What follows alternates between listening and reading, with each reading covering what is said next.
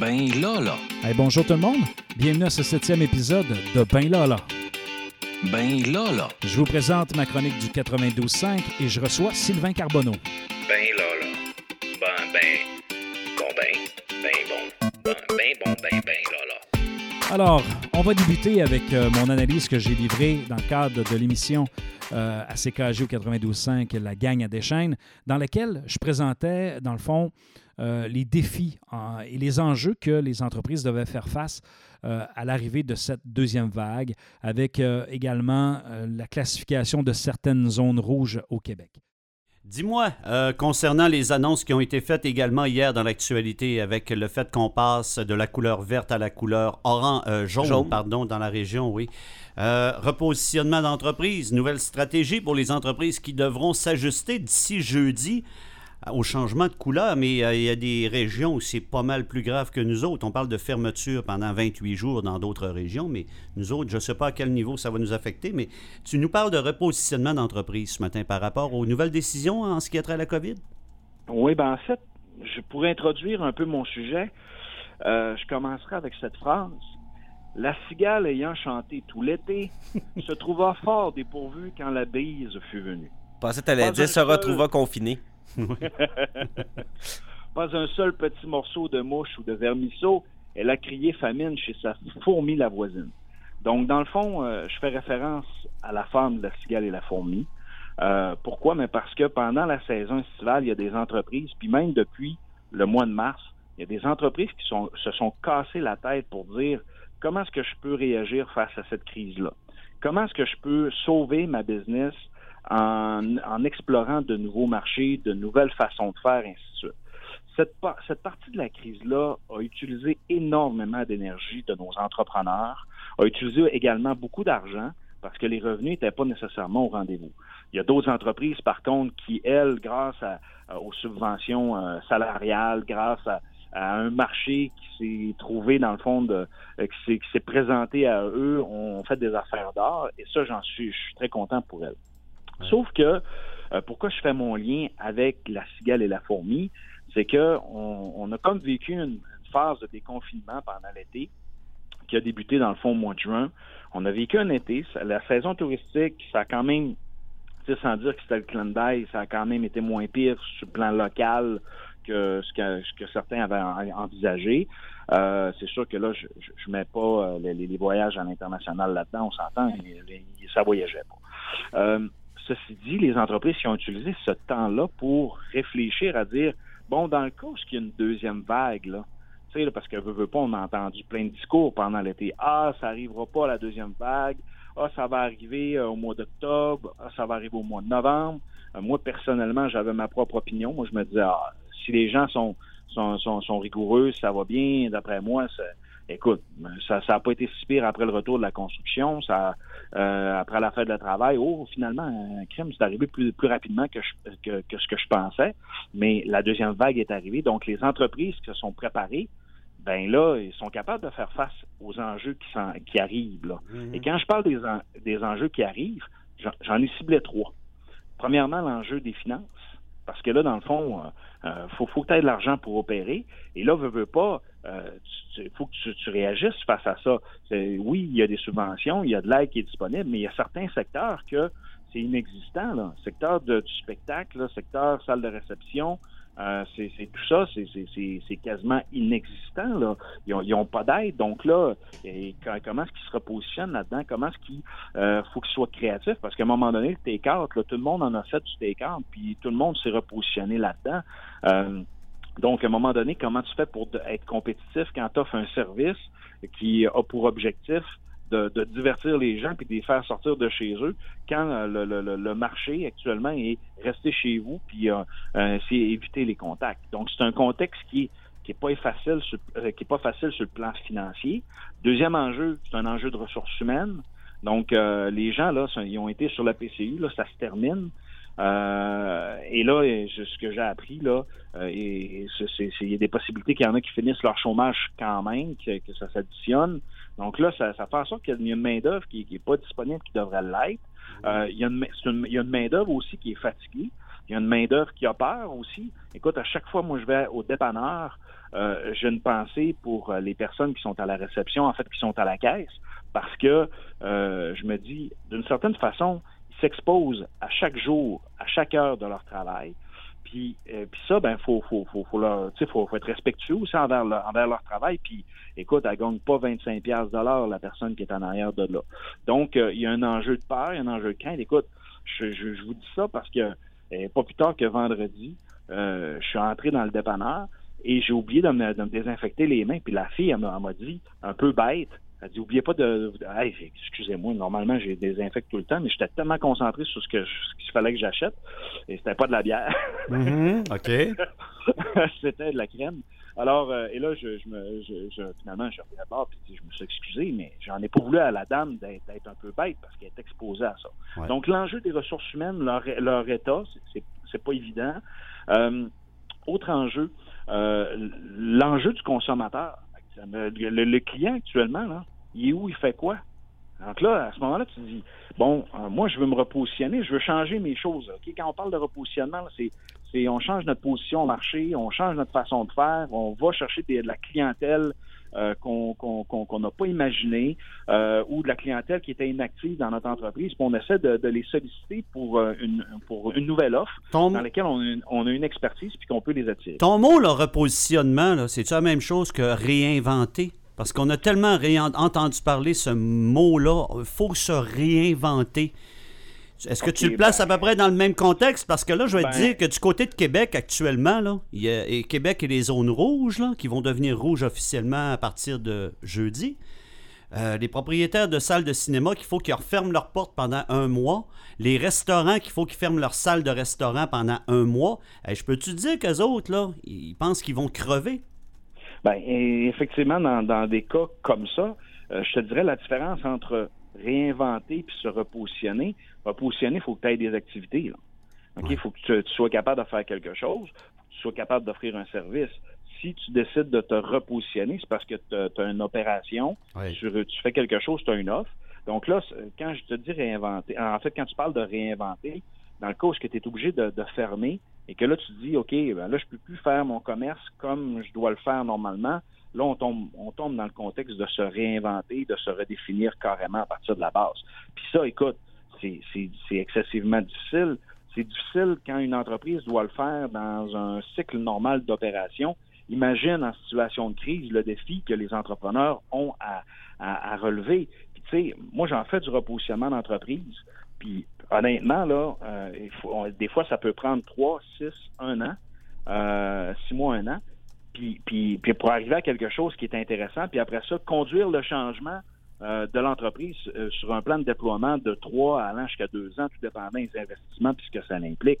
Fait qu'imagine, là, on demande aux entreprises, en fait, on, on leur demande pas, ils doivent faire face à une situation de fermeture en se réinventant puis en étant obligés de changer les choses. Fait qu'imagine le défi qu'ils ont à faire, c'est vraiment, c'est vraiment, c'est vraiment fou. Ouais.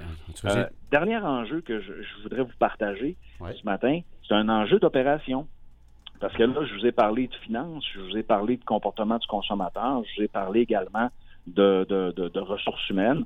Mais tu sais, il y a toute l'opération, les opérations de l'entreprise. Comment est-ce qu'on peut l'opérer? Là, on est obligé de fermer. Euh, dans un cas, euh, justement, dans les zones rouges, on, fait face à une fermeture. Ben maintenant, c'est comment est-ce qu'on l'opère? Est-ce qu'on est-ce qu'on serait mieux, par exemple, de, de, de juste fermer puis d'attendre, de couper les dépenses en disant ben oui, je sais, il va y avoir le logement, il va y avoir des pertes, il va y avoir, il va y avoir des dépenses pareilles. Ça a un, ça a un coût de, de, ne pas d'avoir d'opération, mais des fois, tu es mieux de dire ben je vais essayer de, de, prendre ce temps-là pour justement redéfinir, euh, travailler condensé sur certaines choses, puis essayer de passer au travers. Encore là, ne faut pas oublier que dans, dans les cas des zones rouges, moi, ce que j'ai entendu, notamment dans, dans les nouvelles, c'est qu'il allait y avoir aussi des mesures pour soutenir ces entreprises-là qui, Eh ouais. qui allaient être obligées de, de, de, bouger. Puis de toute façon, ils n'ont pas le choix parce que euh, oui, il faut arrêter le, le- le- faut, faut, faut arrê- arrêter l'hémorragie, mais tu sais, il y a aussi la notion économique qui, elle, faut, faut pas la laisser de côté. Il faut pas, euh, tu sais, à un moment donné, euh, si ça, si on tue plus d'entreprises qu'on sauve de gens, euh, à un moment donné, c'est quoi le, la bonne mesure entre les deux? Puis c'est sûr, là, je je mets pas en opposition, par exemple, le choix de dire je vais sauver une vie comparativement à une entreprise. Là, la question ne se pose pas, la vie est plus importante. Mais tu sais, à un moment donné, il faut aussi que l'aspect économique soit. Ben oui, il faut, euh, pèse- faut qu'il soit considéré aussi, là, parce qu'avant que tout le monde soit en train de crever, là, écoute, euh, juste dans la garde, là, les, les perspectives de Desjardins la semaine dernière, là, 18 000 emplois perdus, c'est inquiétant un peu aussi. Là. Oui, c'est inquiétant parce que là, on va vivre, en tout cas, possiblement une récession, mais ça va être pas mal, ça va être plusieurs, entre, en fait, plusieurs pays qui vont le vivre. Ouais. Donc, euh, puis tu sais, il ne faut pas oublier qu'avant la pandémie, on était en situation de croissance économique euh, assez importante. Ouais. Euh, puis, tu sais, on va se ramasser avec de la main-d'œuvre aussi disponible. Donc là, ce- le dynamisme économique, là, c'est. c'est puis là, je- moi, je comprends aussi le gouvernement qui, qui veut arriver et dire, ben gars, on va stimuler euh, l'économie par des projets pour maintenir notre main-d'œuvre. Puis en plus, le secteur de la construction, c'est un bon moyen parce qu'il y avait il manquait de la main-d'œuvre. Donc là, dans d'autres secteurs, il va s'en il va s'en s'en rendre disponible. Ils vont, ils vont intégrer ce, ce- ce- ce marché du travail-là. Puis, euh, tu sais, dans- en bout de ligne, ça, ça, ça va permettre d'avancer. Mon, mon cher ami, on doit, se, on doit se quitter. Euh, Je te laisse apporter une conclusion à ton, à ton sujet de ce matin. Ben écoutez, si, euh, si si on vous demande, en fait, si vous êtes un peu comme dans la cigale et la fourmi, ah, et la fourmi que que vous n'avez pas utilisé le temps, en fait, le, le- le temps de survie que vous aviez pour repenser, pour euh, euh, vous repositionner, et que vous arrivez, vous êtes fatigué déjà là, ben écoutez, il y a des, euh, euh, il y a plein de firmes de consultants là, qui sont capables de vous donner un coup de main. Euh, il y a plein de, de il y en a, je dis plein, il y a ça, c'est- il y en a pas une tonne, là, mais il y a plusieurs experts quand même qui sont qui sont compétents là-dedans.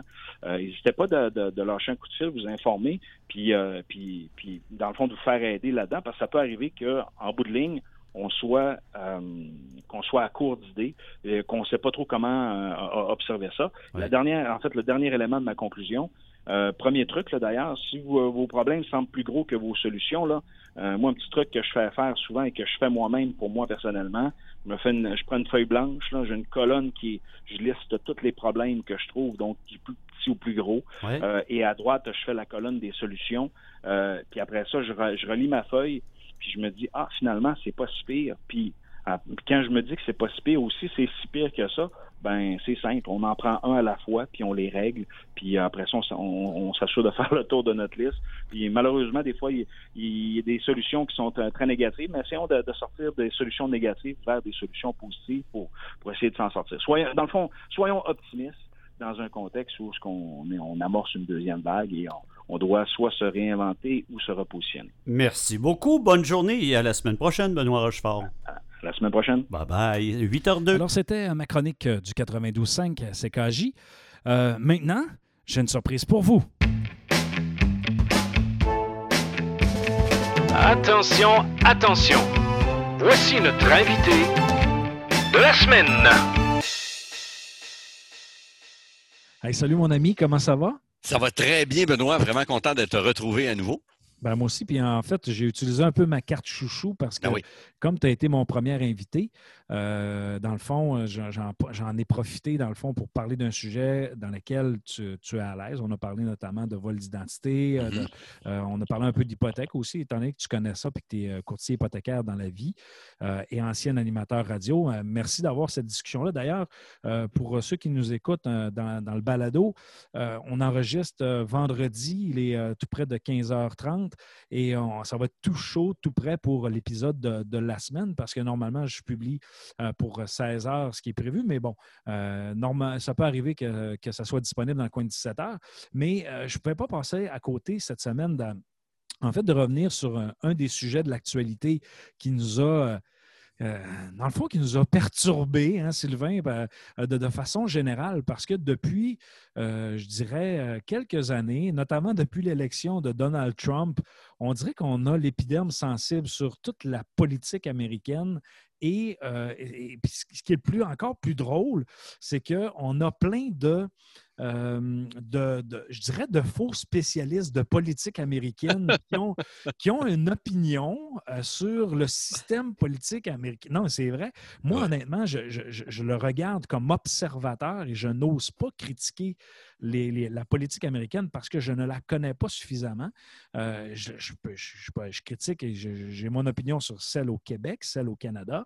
Mais là, quand tu tombes en- aux États-Unis. Sylvain, euh, toi, ta, perception de ça, et d'ailleurs, euh, comment as-tu vécu, ta, semaine avec Donald Trump cette semaine qui a commencé avec un débat spectaculaire? Hein? Pouvons, pouvons nous dire ça comme ça? Ben, moi, je, trouve ça très, très drôle parce que tu dis euh, le des pseudo-spécialistes de politique américaine. C'est tellement rigolo. Moi, moi, je regarde un peu les, les actualités puis je remarque qu'au Québec, c'est pas compliqué. Au Québec, il n'y a pas un média qui aime Donald Trump. C'est pas compliqué, là. Aucun média n'aime Donald Trump. Pourquoi? Parce qu'il ne se gêne pas à attaquer les médias aux États-Unis, à dire que les médias font des fake news, à dire que les médias parlent toujours en avantage des démocrates parce que pour la démocratie, les démocrates, pour le socialisme, les démocrates détiennent en quelque sorte le monopole de la vertu selon les médias. Tandis que les républicains, c'est des beaux méchants qui vont faire des coupures, qui, qui sont pas fins avec les minorités, qui sont pas fins avec l'immigration. Bref, c'est les méchants contre les bons. C'est un peu ça l'histoire entre les républicains et les démocrates. Mais je suis donc loin d'être un spécialiste de la politique américaine. Je la connais dans, dans le sens qu'on me l'a expliqué. Je la regarde de loin comme toi, comme n'importe quel observateur. Euh, je suis très mal placé pour critiquer Donald Trump dans le sens que il a fait des bons coups, mais plus souvent qu'autrement. Excuse-moi le terme, c'est un clown. Oui, c'est un- un multimilliardaire autoproclamé qui s'est payé un gros tour de manège en devenant président des États-Unis. C'est pas et mal plus ça. Et d'ailleurs, Biden, pendant le débat, l'a, quand même traité de clown. Oui, oh oui, j'étais mort de rire. Il empruntait ma phrase. J'ai dit, mon Dieu, enfin quelqu'un qui le dit. Euh, non, Puis d'ailleurs, c'est un peu de ça qu'on parle. Dans le fond, euh, aujourd'hui, on ne parlera pas nécessairement de politique américaine, mais on va plus parler de ce qu'on observe, entre autres, en, en ce qui a trait euh, à la communication autour de ça, les médias, dans le fond, comment est-ce qu'ils traitent ça, puis euh, aussi le message, parce que dans le fond, ça a commencé avec le fameux zoo euh, du débat de mardi, avec le premier débat américain. Moi, je écouté euh, en fait sur ABC. Je écouté en anglais au complet. Je me suis dit, je vais me fier à mon anglais pour essayer de recevoir, de comprendre le message. Et comme j'étais habitué aussi de- de- d'entendre les différents dossiers, je m'y suis bien placé.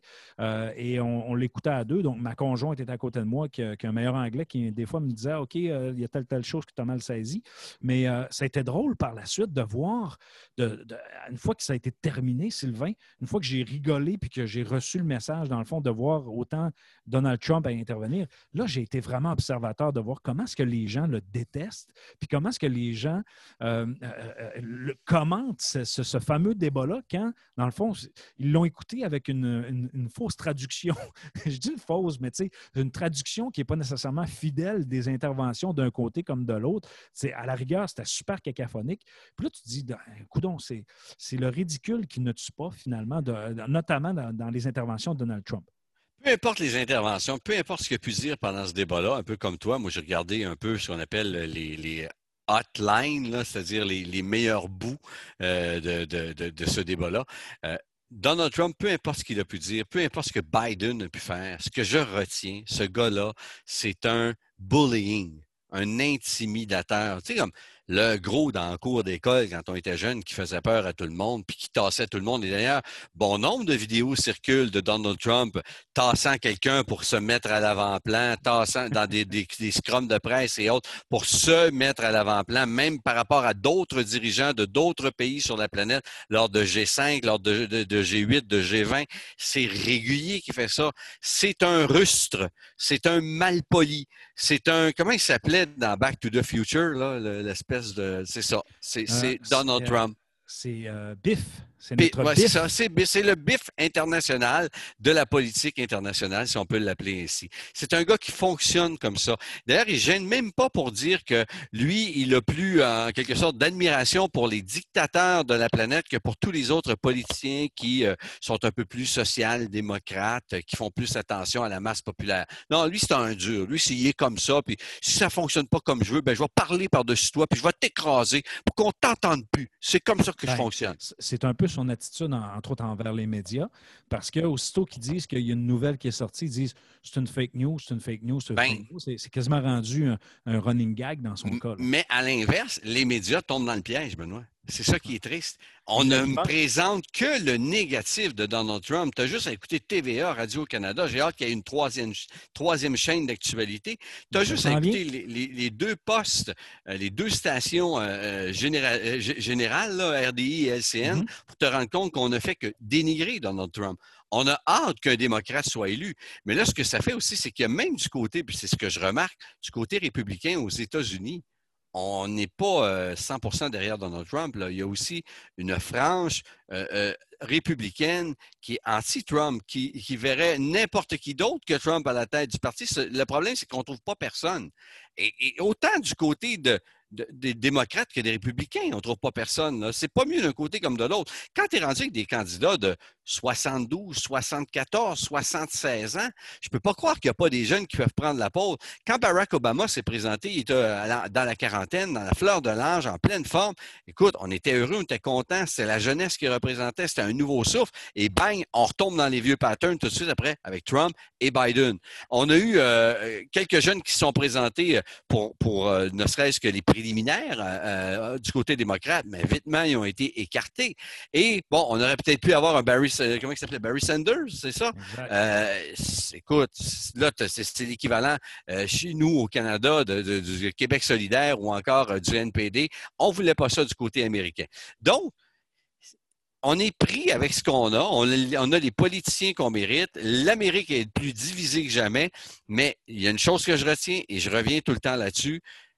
C'est dommage, mais la couverture médiatique canadienne n'est pas objective en ce qui est trait à la politique américaine. Et c'est ça qui est triste parce qu'il a quand même fait des bons coups économiquement depuis son arrivée.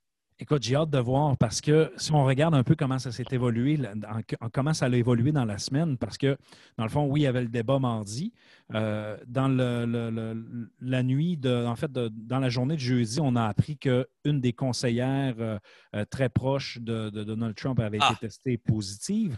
Et là, dans la nuit de vendredi à samedi, on apprend que Donald Trump a et atteint, reçu un résultat positif à la COVID-19. Qu'est-ce que tu penses de ça, Sylvain? Écoute, je viens de te le dire, les médias sont tellement, en quelque sorte, pas objectifs par rapport à Donald Trump au Canada. On nous présente ça comme il a la COVID. On est presque content qu'il ait la COVID. Moi, je me méfie de cette COVID-là parce que je suis rendu tellement méfiant du manque d'objectivité des médias et, anti-Donald Trump que je suis rendu à me demander, y a-tu fait exprès pour la poignée? C'est-tu vrai qu'il y a COVID? Écoute, un, la fille OK, la fille, l'adjointe dont on parle, qui travaille avec Donald Trump, c'est drôle, hein? En début de mandat de Donald Trump, Melania a demandé à Donald Trump de l'envoyer, de s'en débarrasser de cette fille-là parce qu'elle était trop près de lui et ça nuisait probablement à son couple. Résultat, il s'en est, semble-t-il, débarrassé. Il l'aurait ramené, semble-t-il, selon certains médias, dans la campagne de cela quelque temps. C'est drôle, moi, dans les dernières semaines, je ne l'ai pas vu à côté de lui. On me ressort des vieilles images de début de campagne de 2016 pour me présenter la demoiselle. Euh, euh, dernièrement, je ne l'ai pas vu à côté de lui. Est-ce que c'est lui? Est-ce que c'est un fake news? Est-ce que je peux dire fake news? Est-ce que j'ai le droit d'être méfiant? Je pense que j'ai le droit d'être méfiant. Si Benoît, j'ai le droit d'être méfiant. Je me demande s'il ne se servira pas de ça. S'il ne meurt pas, il va dire que ceux qui en meurent, c'est des losers.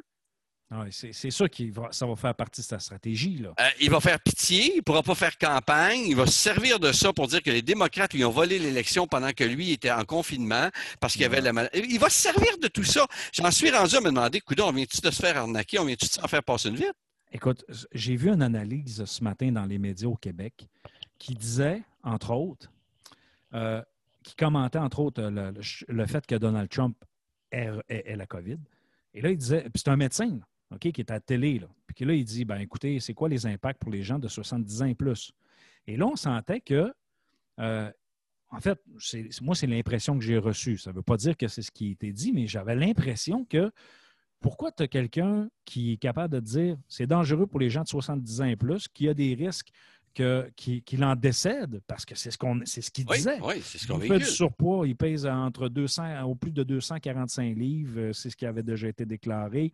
Euh, il n'y a pas nécessairement une bonne hygiène de vie. Il, est âgé de plus de 70 ans. Et là, on sentait que c'est comme euh, espérer peut-être que ça l'arrive. Tu sais, c'est particulier. Et, et j'aborde aussi dans le même sens que toi sur le fait que, écoute, ça se pourrait qu'il ne l'aille pas vraiment et qu'il se dise moi, je vais essayer d'attirer la sympathie Puis en plus, il va perdre deux semaines de campagne à peu près. il n'aura il il aura pas le choix de se confiner euh, jusqu'au moment où ce il va avoir un résultat négatif. Puis encore là, moi, écoute, j'ai eu comme spontanément aujourd'hui l'idée de dire check bien ça. Donald Trump va annoncer le, le, vaccin dans la prochaine semaine. Écoute, j'en suis quasiment convaincu, mais là, écoute, je tombe dans la théorie. Non, mais on se fait des histoires. Je tombe dans la théorie du complot cet après-midi. Exactement, exactement. Non, mais sérieusement, même les complotistes ne croient pas au fait que Donald Trump ait possiblement la COVID. Ça donne une idée. Pourquoi? Parce que s'il a la COVID et qu'il ne s'en sort pas, ça vient de tout éliminer la théorie des complotistes. Tu comprends? Et s'il si, si s'en sort, moi, qui, qui, en quelque sorte suis les règles jusqu'à maintenant, tente d'être respectueux par rapport aux règles sanitaires, ben moi, je me dis, s'il s'en sort, écoute, euh, ben, c'est pas si pire que ça, dans le fond. Il a plus de 70 ans, il a une mauvaise hygiène de vie. OK, et oui, il doit avoir une trollée de médecins autour de lui. c'est tout ça que ça vient nous jouer dans la tête. J'en suis rendu à me dire, il n'a pas la COVID, il a tellement menti souvent sur tout plein de sujets et ça a été prouvé. Il vient de s'inventer une raison. Comme ça, s'il perd les élections, il va avoir une autre raison de dire, je me suis fait voler mon élection. Mais en conclusion, Sylvain, par rapport à ça, parce que c'est un peu notre thème, notre sujet de la semaine. Puis c'est notre premier sujet ensemble dans lequel on, on, se laisse aller dans le sens qu'on s'amuse. Je pense qu'on s'amuse cet après-midi. Oui, oui, c'est le fun. C'est plaisant. Parce que, tu sais, on, on, parle un peu de, de, de, la, personne politique de qui est Donald Trump. Moi, je, je ne suis pas fan, je l'assume, mais tu sais, je suis capable de reconnaître euh, les bons coups. Tu sais, quand il, a, euh, il a fait en sorte qu'il y a deux pays, euh, justement, un musulman qui se sont, qui se sont rapprochés. donc, tu sais, il a fait des bons coups. Mais ouvert des discussions avec la Corée, même quoi qu'on en pense. Il est au moins allé ouvrir des discussions. Exactement. Euh, économiquement parlant, avant la pandémie, les États-Unis, ça allait très bien. Oui, à l'avantage des États-Unis, il a revu euh, l'accord euh, de libre-échange nord-américain, mais quand même, il avait laissé beaucoup d'argent du côté des démocrates. On avait laissé beaucoup d'argent sur la table lors de la dernière signature de l'accord de libre-échange. Lui, il est allé rechercher ça. Quoi qu'on dise, il a quand même fait des bons coups. Moi, bon, un peu comme Biden, je prie pour que ce soit pas grave, la COVID, et que ce soit, en quelque part, que ce soit vrai, mais j'ai de la difficulté y croire. Sauf que, en ce moment, le climat, il est très lourd et ça se fait ressentir sur l'ensemble, je pense, de la population nord-américaine. Ce qui se passe aux États-Unis, on est suspicieux, on doute de tout. Regarde ce qui se passe ici dans notre cours. Peu importe ce que dit François Legault, peu importe ce que dit Dr Horacio Arruda, on est rendu qu'on doute de tout. Ouais, sauf que moi, j'ai confiance en M. Legault, OK? Ça, tu ne pourras jamais me l'enlever. hey, Sylvain, euh, merci pour euh, cette intervention. Euh, on, va s'organiser dans les prochaines semaines pour que tu reviennes, si, si ça tente, bien sûr, parce qu'il il faut quand même le placer dans l'horaire, dans cet horaire qui est si chargé. et j'ai aussi d'autres surprises pour les auditeurs du, de, de, de Ben Lala, dans le fond, qui ont commencé à suivre ça. D'ailleurs, c'est quand même la. Là, je suis déjà rendu à le septième épisode. C'est quand même pas rien. Donc, euh, félicitations. Euh, oui, puis euh, écoute, l'objectif, c'est la première saison d'une quinzaine d'épisodes, mais de toute façon, dans ma, j'ai des projets pour des, un modèle hors série, puis je vais possiblement t'envoyer une offre par courriel en quatre copies, mais ça, ça sera à déterminer. Ben, ça me fera plaisir et rappelle-toi de quelque chose, il n'y a que les gens qui n'ont pas de temps qui trouvent du temps. Exactement. merci ben Sylvain. Un plaisir. Bye bye. c'est ce qui complète notre septième épisode. Ben là, là. Merci d'avoir été là. On travaille fort pour faire quelque chose d'intéressant. Ben là, là. Ben, ben, bon, ben, ben bon. Ben, ben bon, ben, ben là, là. La semaine prochaine, j'aurai également un invité surprise qui vient de la France qui va venir vous parler. Et euh, je vous prépare une entrevue surprise avec trois personnes euh, qui va se dérouler euh, d'ici deux à trois semaines. Alors, sur ce, merci d'être là. Si vous aimez que je fais, ben écoutez, allez cliquer j'aime sur la page Facebook de Ben Lala. Merci et on se reparle. Bye.